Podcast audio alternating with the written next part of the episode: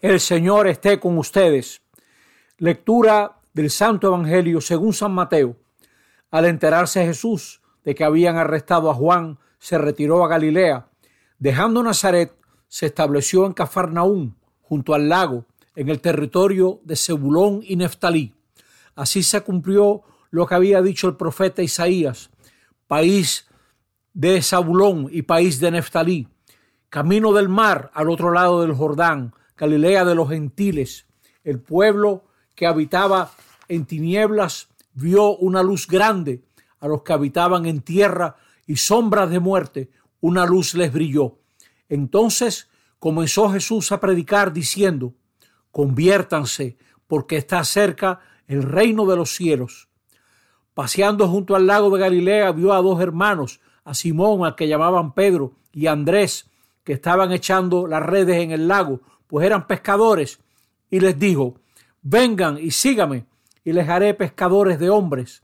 Inmediatamente dejaron las redes y le siguieron. Y pasando adelante, vio a otros dos hermanos, a Santiago, hijo de Zebedeo, y a Juan, que estaban en tierra repasando las redes con Zebedeo su padre. Jesús los llamó también. Inmediatamente dejaron la barca y a su padre y lo siguieron. Recorría toda Galilea enseñando en las sinagogas y proclamando el Evangelio del reino, curando las enfermedades y dolencias del pueblo. Palabra del Señor. En este domingo tercero del ciclo A del tiempo ordinario, nos están presentando los comienzos del ministerio de Jesús.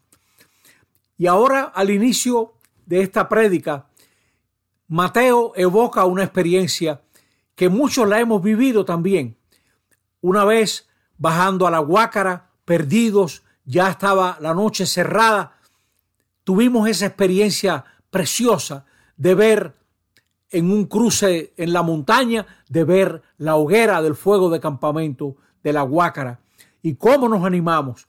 Casi que se recuerda el salmo de hoy, el Señor es mi luz y mi salvación nos llenamos de valentía, nos llenamos de ánimo, como dice el Salmo. Espera en el Señor, sé valiente, ten ánimo. ¿Qué tiene que haber sido para aquellos hombres y mujeres haber escuchado a Jesús de Nazaret que empezaba a predicar con esa fuerza, con esa ilusión, con esa esperanza? Y está anunciando el reino. Jesús no se anunció a sí mismo, como tampoco Pablo se anunció a sí mismo el reino, es decir, la oportunidad gratuita y dichosa que brota entre nosotros y viene de la parte de Dios, que nace del corazón mismo de Dios y brota entre nosotros para que podamos perdonar, caminar caminos nuevos, pensar en lo que nadie piensa. Jesús anunció el reino y para eso exigía la conversión, es decir, dense la vuelta, no sacralicen sus intereses. Busquen los intereses de Dios. Démosle su lugar a Dios. Eso hace falta, hace falta cambio grande para poder hacer esto. Este anuncio de Jesús era tan importante que él llamó a unos hombres que dejaran su profesión y que se unieran a él para ir anunciando la buena noticia. Y ellos dejaron las redes, las barcas y al Padre para ir con Jesús. E iban curando las dolencias del pueblo, porque el pueblo está lleno de dolencias, de vicios, de problemas. Nosotros también participamos de esas dolencias. Pero el mensaje de Jesús libera.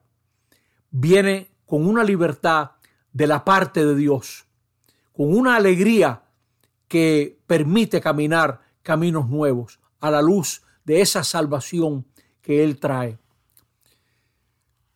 Este anuncio nos tiene que liberar de los personalismos. Lo que estamos predicando es tan grande que no importa quién lo predique. No se trata de que yo soy de este grupo, de esta parroquia, de esta asociación. Mira al Evangelio, que es tan importante, que es algo tan grande no nos hagamos dueños del Evangelio o no nos creamos que nos prestigia a nosotros. Dejemos que esa luz brille en las tinieblas.